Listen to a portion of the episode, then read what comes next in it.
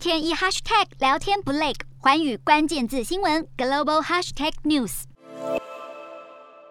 日本冲绳疫情复燃，而且持续扩大。冲绳县政府针对整个冲绳本岛发布新冠肺炎感染扩大警报，呼吁民众彻底做好防疫措施。冲绳县政府表示，除了二十多岁以及九十岁以上患者，其他年龄层新增确诊病例数都较前一周成长，特别是未满十岁的患者数增加。因此，县府二十号发布的警报就特别要求家长彻底为孩童量测体温，并要求民众出现发烧、喉咙痛及流鼻鼻水等症状时，尽可能不要外出。外地民众前往冲绳前，也必须完成三剂疫苗接种，并接受 PCR 筛检确认阴性。冲绳县疫苗接种率相较日本全国来说较低，第三剂的接种率只有大约百分之三十六，远远低于全国平均。当局呼吁县民配合接种，并表示如果无法遏止疫情扩大，将不得不采取更为强烈的防疫措施。至于东京、大阪的疫情，则是逐渐降温。东京都二十号号新增六千七百七十六例确诊病例，连续九天低于上周同日。四月底到五月初是日本一年一度的黄金周长假。日本政府表示，现阶段并没有计划限制民众行动，但为了防止疫情扩大，还是建议民众尽快施打第三剂疫苗。